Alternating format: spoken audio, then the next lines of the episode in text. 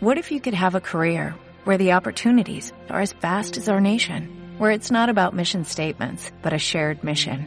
At U.S. Customs and Border Protection, we go beyond to protect more than borders, from ship to shore, air to ground, cities to local communities. CBP agents and officers are keeping people safe. Join U.S. Customs and Border Protection and go beyond for something far greater than yourself. Learn more at cbp.gov/careers. Muy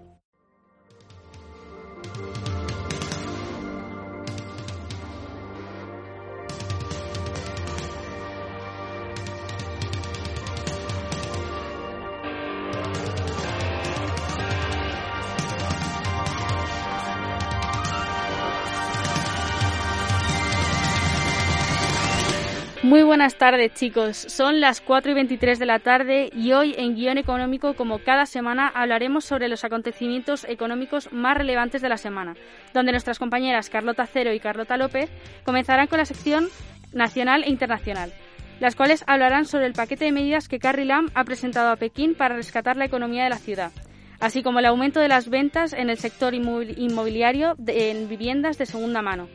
También explicarán cuál es el aumento estimado de ventas durante este Black Friday y que muchos ciudadanos aprovecharán para adelantar los regalos de Navidad. Por último, en la noticia internacional del día nos contarán cuál es la situación actual en Nicaragua tras los huracanes que han dejado el país prácticamente paralizado. Buenas tardes, chicas, ¿qué nos podéis contar? Muy buenas tardes, María. Pues efectivamente nos movemos a este pasado miércoles cuando la jefa del Ejecutivo hongkonés, Carrie Lam, anunció que eh, un paquete de medidas pactadas con Pekín para rescatar la economía de la ciudad. Tras ello, el índice de referencia del Hang Seng, la bolsa de Hong Kong, cierra este miércoles con ganancias de hasta un 0,3%. Debido a la agitación civil, la pandemia y la situación política internacional, la economía de Hong Kong se contraerá un 6,1% en 2020. Lam defendió su reciente visita a Pekín, en la cual aceptó promover la Gran Bahía, que incluye hasta nueve ciudades, incluidas Cantón, Shenzhen, Hong Kong y Macao, para transformar las áreas de finanzas y tecnología y comunicaciones en áreas de referencia internacional. Asimismo, anunció su intención de vincular las bolsas de valores de China y Hong Kong para que más empresas chinas de eh, continental puedan beneficiarse perdón, de cotizar en Hong Kong. La relación con China marcó el discurso de Lan, en el cual demostró la racionalidad de la Ley de Seguridad Nacional aprobada por Pekín. Su propósito teórico es desactivar las protestas antigubernamentales que se lanzaron en la ciudad el año pasado, que en ocasiones terminaron en violencia severa entre policías y manifestantes radicales. Asimismo, anunció que el Gobierno presentará un proyecto de ley para enmendar las ordenanzas sobre las tomas de juramento por parte de los funcionarios públicos, así como una campaña educativa para mejorar la comprensión del Estado de Derecho. Durante los últimos meses, la Ley de Seguridad Nacional ha conseguido logros eficaces y notables en la restauración de la estabilidad en Hong Kong. Las movilizaciones por la independencia de Hong Kong, las colusiones con fuerzas extremas han sido disminuidas progresivamente. Algunas figuras prominentes han mantenido un perfil bajo. Las organizaciones radicales han cesado sus operaciones o se han disuelto. Los sospechosos de violar la ley se han fugado y la violencia callejera está disminuyendo significativamente. Y según el último índice de precios inmobiliarios de pisos.com, los precios de la vivienda de segunda mano en España subieron un 0,5% en octubre, hasta los 1.752 euros el metro cuadrado. Si miramos el último trimestre, el precio ha aumentado un 4,4% y si miramos los datos de octubre de 2019, ha aumentado un 0,6% interanual. Los precios aumentaron en 14 regiones de España en octubre. Extremadura, Aragón y Comunidad Valenciana lideraron las subidas. Le siguieron los crecimientos en Navarra, Madrid y Cantabria, y además Canarias. Ferran Font, el director de estudios de pisos.com, considera que aún hay que esperar a los datos del cierre de año para comprobar si se confirma la tendencia a la baja de los precios de la vivienda tras la crisis provocada por el coronavirus. Así lo explica. Y si nos referimos a aquellas que tienen más de cinco años de antigüedad, vemos cómo ah, las cifras siguen con la tendencia acumulada durante los últimos trimestres y caen un 1,2% respecto al año pasado. Y lo hacen no solo a nivel nacional, sino que también en aquellos principales mercados, vemos como Madrid, cae un moderado 0,1% y Barcelona, en cambio, se sitúa casi rozando el 2% de caída. Pasamos ahora a la Conferencia Empresarial Española, la cual estima que entre el 40% y el 45% de las empresas locales participarán en el evento Black Friday más digital y decisivo de la historia. Aunque la fecha oficial es el 27 de noviembre, ya hay descuentos en regalos de Navidad disponibles en muchos lugares. Según los datos de la Federación, debido a la crisis provocada por el coronavirus, el resultado de este año han sido pequeñas ganancias. Para el 60% de las empresas no es factible mantener la dinámica de descuento actual. En este sentido, la CEC cree que si el Black Friday se limitase a 24 horas, quizás pudiese ser positivo para aumentar las ventas y brindar visibilidad comercial. La caída de la facturación en comparación con 2019 alcanzó el 50% en ciertos, subsectores comerciales y ahora han incrementado muchos de los mayores gastos que se deben afrontar. La CEC también requiere que los consumidores apoyen las empresas locales y vecinas durante este evento del Black Friday y el siguiente evento navideño para contribuir a la recuperación económica de las industrias particularmente afectadas por el COVID-19. Según ha explicado Pedro Campo, presidente de la Confederación Española de Comercio, considera que el Black Friday no va a ayudar al comercio porque solo traslada las ventas que se realizan en Navidad a mediados de noviembre. Así nos lo explica no podemos estar permanentemente en rebajas y descuentos. Y el Black Friday, si se mantuviera eh, con la misma tipología de su origen, es decir, eh, una venta de 24 horas exclusivamente, pues podría ser bueno para el comercio en general y para el comercial, porque sería una venta más compulsiva, eh, más rápida, pero eh, desgraciadamente aquí lo que se ha convertido es un pre-Black Friday y un post-Black Friday. Entonces esto desde luego no beneficia en absoluto al comercio porque es quitar márgenes comerciales antes de la campaña para nosotros que es fundamental, que es la de Navidad,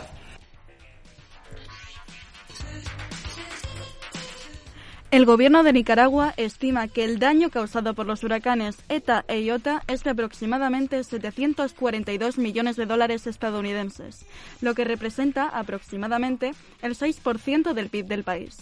El funcionario confirmó que el daño causado por los dos huracanes equivale al 6,2% del PIB de Nicaragua, pero según datos oficiales esto representará el 5,93% del PIB. El informe preliminar emitido por el ministro indicó que la infraestructura vial causó los mayores daños, ya que el huracán provocó daños totales o parciales de 370 millones de dólares estadounidenses a 1.700 kilómetros de carreteras y 106 puentes. El daño ambiental también es la pérdida más importante, ya que la pérdida estimada es de 141 millones de dólares estadounidenses. También mencionó que el nivel de daños a escuelas y aulas es diferente y que el impacto en el sector educativo equivale a 41 millones de dólares.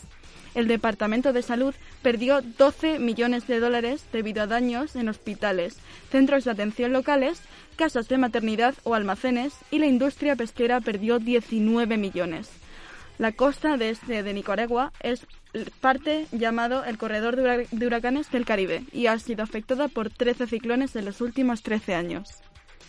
Muchas gracias, chicas. La verdad que estos huracanes han afectado a miles de personas y es muy importante intentar eh, mandar toda todo el apoyo que, que podamos desde aquí. Muchas gracias. Gracias a ti. Gracias a ti, María.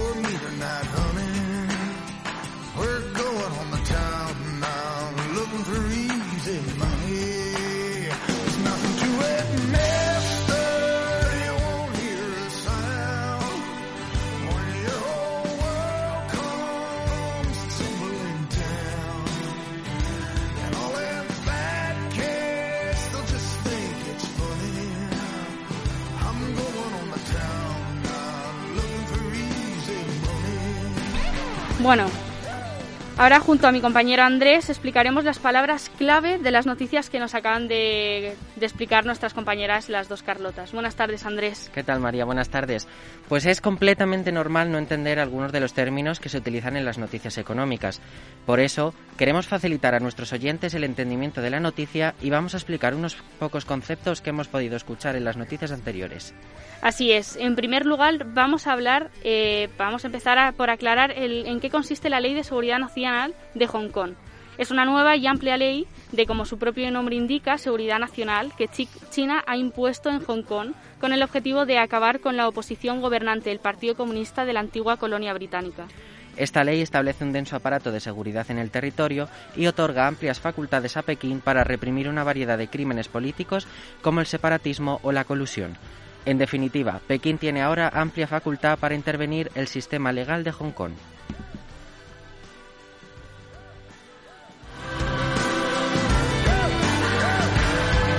Por otro lado, hemos podido escuchar que el índice de precios inmobiliarios ha subido en España. Este índice tiene como objetivo medir la evolución de los precios de compraventa de las viviendas de precio libre, tanto nuevas como de segunda mano a lo largo del tiempo. La información que se utiliza para calcular procede de las bases de datos sobre viviendas escrituradas que proporciona el Consejo General del Notariado.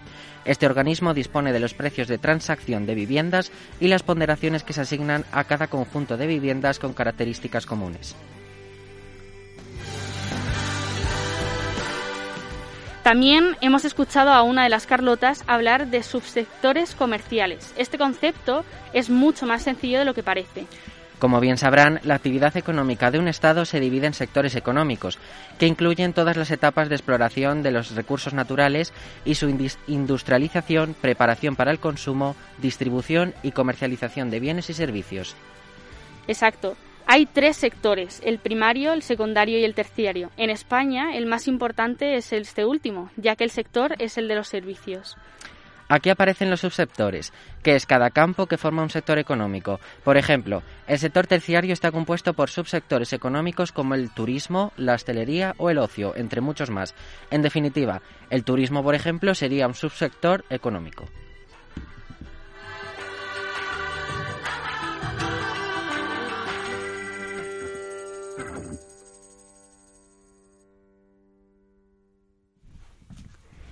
Ahora mismo tendremos en, directo desde Venezuela a nuestra compañera Emiliana y a Roberto desde Madrid.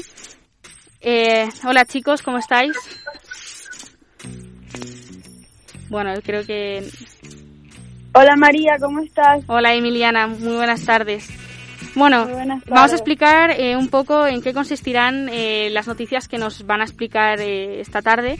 Eh, son las siguientes. El grupo Repsol invertirá para que el modelo de energías renovables eh, de aquí a 2025 sea mayor.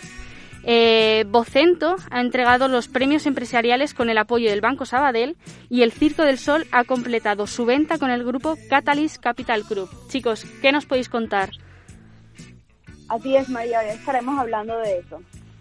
Hoy ha sido anunciado que el grupo Repsol invertirá 18.300 millones de aquí al 2025 para costear la búsqueda de un nuevo modelo basado en la eficiencia energética, la economía circular, el hidrógeno renovable y la captura y uso del CO2. Según el plan estratégico que fue presentado hoy y en el que se muestra el deseo por acelerar la transición energética y la descarbonización, también quieren asegurar la rentabilidad y el máximo valor para sus accionistas la compañía ha prometido a sus accionistas dividendos por unos 5 mil millones de euros, a los que se sumarán recompras de acciones si las circunstancias son favorables. De esta forma lo ha expresado el consejero delegado de Repsol, Joshua John y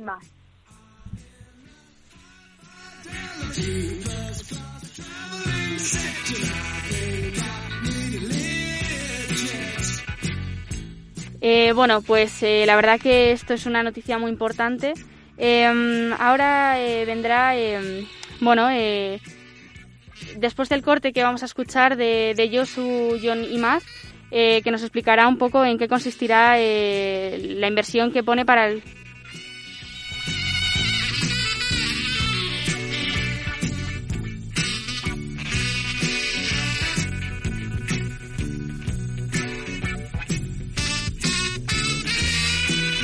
Bueno, pues tenemos a Roberto que seguirá explicándonos esta eh, nueva estrategia que, llevará a cabo Repsol de cara a 2025 eh, en relación con las energías renovables. Roberto, ¿qué nos puedes contar? Así es, María. Esta nueva estrategia tiene como meta tener cero emisiones netas en 2050, lo que prevé una disminución de la intensidad del carbono hasta en un 50% para el 2040. Para lograr su cometido, Repsol adaptará las mejores tecnologías disponibles, minimizando el consumo de energía y digitalizando sus operaciones para mejorar los activos, así como también mejorará la producción, reduciendo la de barriles de mayor intensidad de carbono y priorizando el valor sobre el volumen. En otras noticias destacadas, hoy Vocento entregó sus premios empresariales, una iniciativa que cuenta con el apoyo del Banco Sabadell y que reconoció a 15 empresas de prestigio que han sobresalido en distintas facetas de su actividad en este año tan atípico.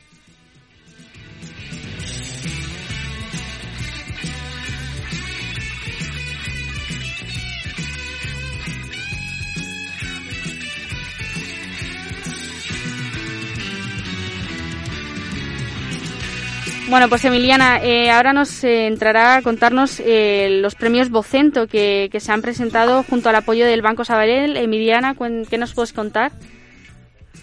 Así es, María. En esta cuarta edición, Vocento ha premiado a Coca-Cola en la categoría de comunicación por su gran capacidad de conectar con el público y transmitir sus valores. Por otro lado, IBM recogió el galardón en la categoría de conciliación ya que apuesta por la calidad de su vida de los empleados. Y Vodafone ha resultado ganador en digitalización, siendo pionero en el despliegue de la red 5G en España. El premio a la empresa Revelación fue para la multinacional Celnex, Telecom y el grupo ASI. Se llevó a cabo el galardón de la exposición internacional. Barma también recogió un premio que es el de la empresa familiar y AENA se llevó el de la igualdad. Así Por es. su parte, Capgemini ganó el, el, premio a la innovación y el de la integración lo ha ganado Endesa. Por otro lado, Mercedes-Benz obtuvo el premio del patrocinio por la Mercedes-Benz Fashion Week en Madrid. Otras empresas como Telepizza, Grupo Red Eléctrica, Fundación Cáceres y Ecoembes se hicieron respectivamente con los premios de posicionamiento de marca, resultados, responsabilidad social corporativa y sostenibilidad de medio ambiente. Ahora escucharemos el audio de los premios Vocento donde explicamos eh, todo. Bueno, parece ser que no lo tenemos. Eh, bueno, eh, pues nada, eh, pues ahora mismo nos, nos pasamos al siguiente, la siguiente noticia acerca del Circo del Sol que ha completado su venta al grupo Catalyst Capital Club, como, como comentaba un poco antes. compañeros, ¿qué nos podéis contar acerca de, de esta venta?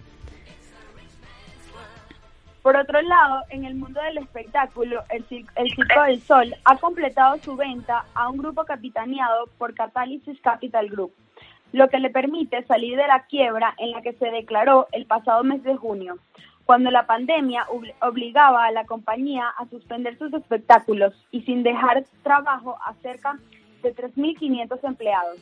Este acuerdo permite que el presidente y consejero delegado del Circo del Sol, Daniel Lamarre, sigue ejerciendo sus funciones y manteniendo la sede de la compañía en Montreal.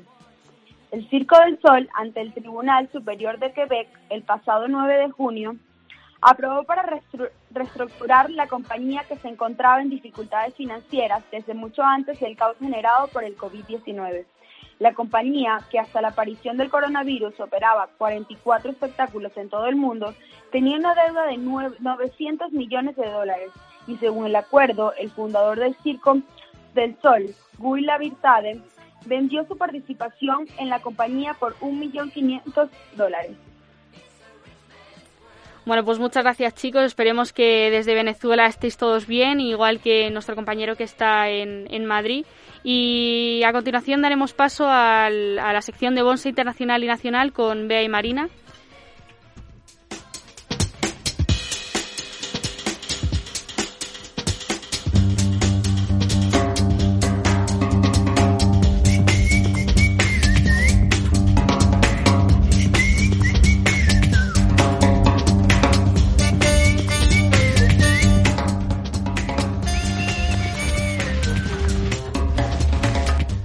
Bueno, tenemos aquí a nuestras compañeras Bea y Marina, que como comentaba un poquito antes, eh, hablarán sobre la sección de Bolsa Internacional y Nacional, eh, donde nos explicarán las gestiones de las ayudas que dividen eh, actualmente a Europa, la competencia que recibe la operación de CaixaBank y que pone en marcha el reloj de la fusión, y para finalizar explicarán que eh, en la Comunidad de Madrid es en la que las rentas altas pagan menos impuestos. ¿Qué nos podéis contar, chicas? Efectivamente, María, buenos días. Los países que más fondos recibirán contra la crisis del COVID debaten si crear oficinas centralizadas en la jefatura del Gobierno o en los ministerios.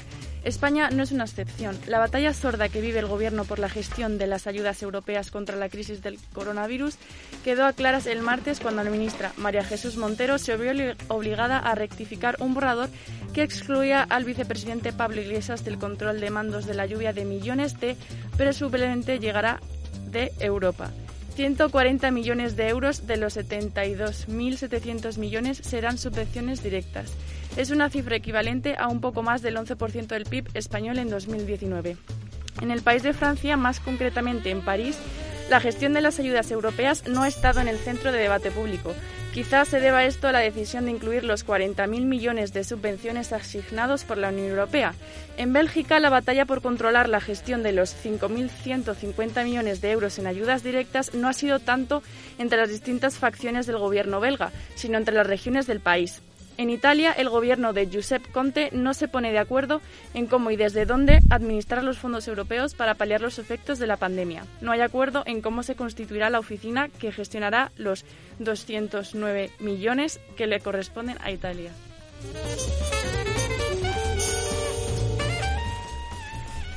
Bueno, y ahora continuaré hablando sobre la competencia que recibe la operación CaixaBank eh, Bankia. Bueno, la Comisión de los Mercados y de las Competencias ya han recibido entre Caixa Banca y Bankia, lo que supone eso que la situación acabe con la operación. El controlador hoy en día tiene un margen de tiempo para analizar la creación del del superbanco, el cual reduce la competencia para aliviar su potencial impacto. Esto trata de la operación de fusión bancaria que entra por el registro de la SNMS, así en ese sentido sería el primer gran análisis. La competencia llevará a este a una enorme presión ante la indigencia de supervisores financieros, como el Banco de España, para la rentabilidad de los bancos nacionales. Paula Conte, durante su presentación en la Comisión de Economía del Congreso de los Diputados, vendió ayer esas operaciones. Los dos superbancos que son CaixaBank Bankia y la BBVA Sabadell, que controlarían más de la mitad de los dispositivos y del crédito del país Beatriz de Windows, será la encargada de coordinar el análisis de los procesos. Finalmente, los bancos acabaron en la segunda fase al implicar un pequeño análisis por productos o territorios.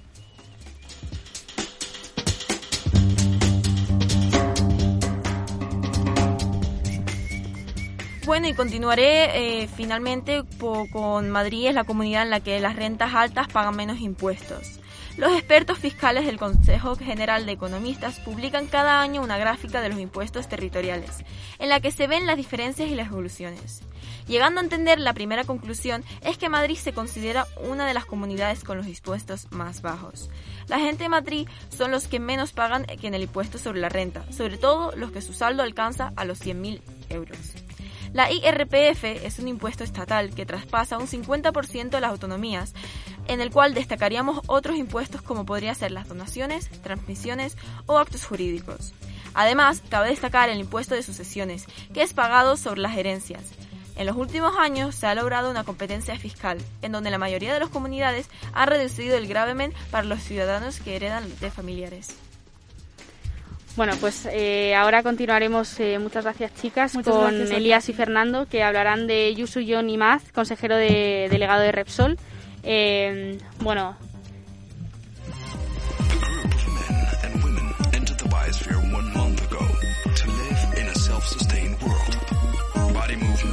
emotions, and sexual activity are to create the energy to survive. A total mystery surrounds this experiment,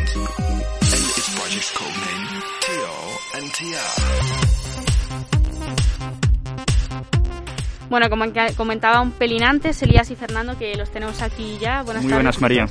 Eh, hablarán sobre Yusu John Imaz, consejero de delegado de Repsol, así como de Carrie Yam, jefe, jefe ejecutivo de Hong Kong, que bueno, son dos noticias que ya nos han comentado eh, anteriormente nuestros compañeros y que van a profundizar más en la sección de perfiles económicos. Sí, María, hola. Hoy vamos a analizar el perfil de Yosu John Imaz, Eh, es que estos últimos días la compañía petrolera ha tenido mucha repercusión mediática debido a su masiva inversión y a su cambio de estrategia financiera. La compañía ha presentado esta mañana su esperado plan estratégico para el plazo 2021-2025, en el que muestra una voluntad de reducir sus emisiones energéticas. Eh, Yosu Yonimaz eh, ha insistido recientemente en este punto, completando su intervención del año pasado. Ahora escuchamos cómo relaciona los conceptos de sostenibilidad y rentabilidad. Porque esto nos lleva al auténtico problema del dilema del CEO, de cómo somos capaces, porque debemos generar valor trimestre tras trimestre, porque nuestros accionistas nos lo están pidiendo, los mercados nos lo están pidiendo, pero a su vez tenemos que tener un objetivo a largo plazo como compañía para generar valor y hacer una compañía que a futuro sea sostenible y sea rentable y gane dinero, porque lo decía muy bien Carlos, la sostenibilidad tiene que servir para ganar dinero, lo demás no es sostenible en este contexto. Ese era Josu Yonimaz, eh, consejero delegado de Repsol. Licenciado en Ciencias Químicas en la Universidad de San Sebastián, el nativo de Zumárraga, provincia de Guipúzcoa, realiza después de eso un doctorado en Ciencias Químicas en la Universidad del País Vasco en Bilbao. A través de su formación, Josu Yonimaz cumple con eh, la, historia industrial del País Vasco y muy pronto se va a interesar al sector energético. Em, después de haber trabajado en el Centro Tecnológico Francés en Nantes, con una beca del Ministerio de Industria y Energía, Imaz va a recibir una formación en Dirección General de Empresas en el año 90, proporcionada por el Grupo Mondragón. Tras esta última, va a ocupar el cargo de promotor industrial en el grupo hasta que se separe de él el año siguiente, a favor de un cargo eh, en el área de composites y pelímeros en el Centro Tecnológico Inasmet Tecnalia. En paralelo, Josu Yonimaz es muy activo en la vida política vasca, asumiendo la presidencia de las Juventudes del Partido Nacionalista, Vasco, PNV, así como representante de la Asamblea Nacional del partido durante cuatro años. En 1994, Imaz es elegido eurodiputado en el Parlamento Europeo para después volver eh, al ámbito nacional y ocupar en 1999 los cargos de portavoz y de la cartera del Ministerio de Industria, Comercio y Turismo del Gobierno vasco en 1999 entonces. En 2004, Imaz será elegido presidente de la Ejecutiva Nacional del PNV, puesto que ocupará hasta 2007 y su retirada de la vida política. Hoy en día es consejero delegado de Repsol y director ejecutivo, lo que le otorga un gran poder de influencia y de decisión en el seno del grupo petrolero.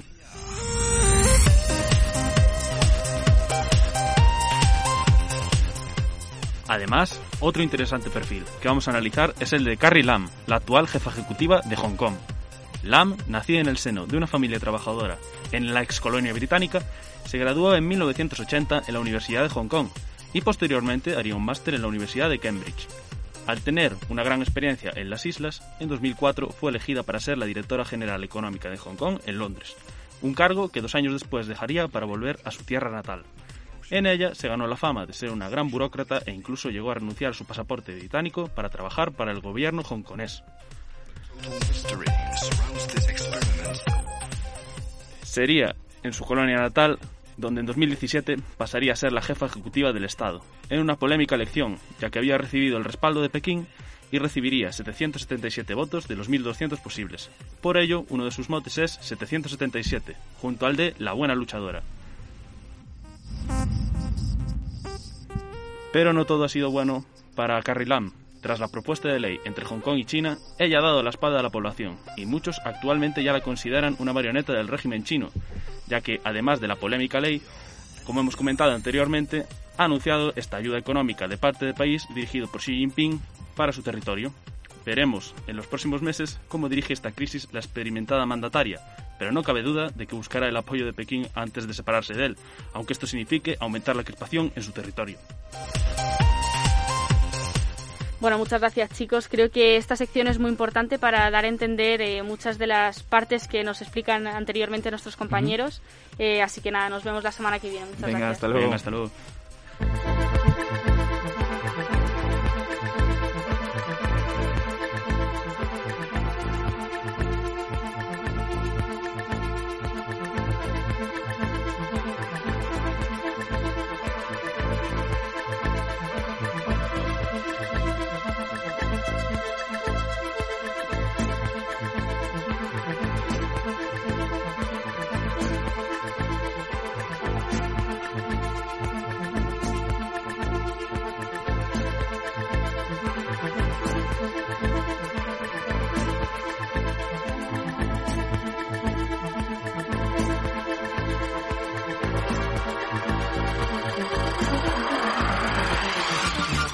Bueno, y para finalizar, Andrés eh, otra vez está de nuevo aquí conmigo. Eh, yo presentaremos la entrevista de la semana con relación a cómo ha afectado la COVID-19 en el sector de la hostelería. Buenas tardes, Andrés. ¿Qué tal, María? Buenas. Bueno, pues eh, como comentábamos, durante la pandemia la gran mayoría de los comerciantes se vieron obligados a echar el cierre de sus negocios. La hostelería ha sido uno de los sectores más vulnerables y que ha tenido que realizar cambios en su negocio. efectivamente, y aunque han buscado mantener la continuidad de sus gestiones durante esta etapa, tan solo el 12% de ellos ha podido prolongar su actividad implantando servicios alternativos como puede ser el envío a domicilio. Exactamente, más de un 97% afirma que tendrá pérdidas económicas derivadas del cese de la actividad de su negocio. Concretamente, 3 de cada 10 refieren que estas pérdidas serán más de 10.000 euros al mes. Una vez que finalizó el estado de alarma, el 39% incrementó aún más las medidas de higiene en sus locales, ofreciendo a los clientes promociones especiales incluso. Actualizaron las cartas y los menús para aumentar las medidas de seguridad también alimentaria.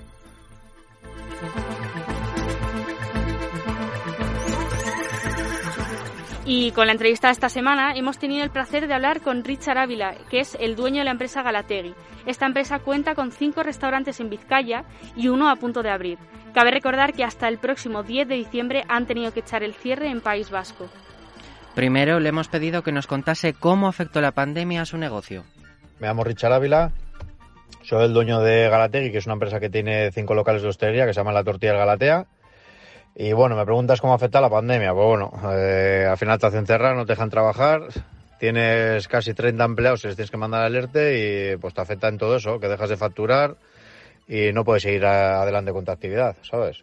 A los empleados, que es lo que más me preocupa a día de hoy, pues bueno, les dan el 70% de su, de su nómina, que es poco, y algunos pues no pueden apenas subsistir. Así que estamos, en ese sentido, estamos bastante mal, pero bueno, a ver si acaba ya el tema. Nos menciona los ERTES, así que le preguntamos sobre la situación del personal y así ha tenido que recurrir a los despidos. Yo en mi caso, como hemos tenido los ERTES, no he prescindido de nadie. Y cuando nos han dejado abrir antes de volvernos a cerrar ahora, eh, he recogido a todos. O sea, saqué a todos porque necesito a todos los operarios. Así que en ese sentido no, no he prescindido de nadie. Como hemos mencionado antes, la empresa de Ávila tiene un nuevo local a punto de abrir. Nos ha contado cómo le han afectado las restricciones de cara a la inauguración. Y luego el nuevo local, pues bueno, lo tenemos para abrir para cuando pase esto. Puede ser el 10, como me dices aquí, o no lo sabemos.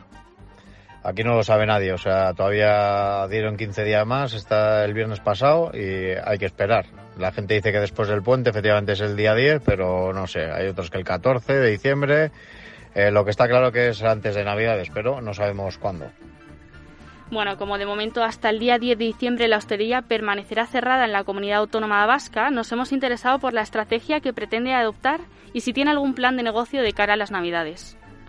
Y luego de cara a Navidades eh, me dice si tengo algún plan de negocio. No, mi, mi formato de negocio es vender mucha, hacemos mucha tortilla de patata, sabes, de alta calidad y, no hacemos ninguna, ningún tipo de campaña ni nada. En Navidades pues ya está todo más animado y tal, eh, en otros años por lo menos, este año veremos a ver cómo, cómo vienen y no, no hacemos nada. De momento no, no tengo pensado más que alguna publicidad que hago en radio y demás, pero no, no hago ninguna campaña, vamos. Debido a la fuerte crisis que atraviesa este sector, el gobierno vasco está proporcionando ayudas. Sin embargo, Galategui, su empresa, todavía no ha recibido ninguna.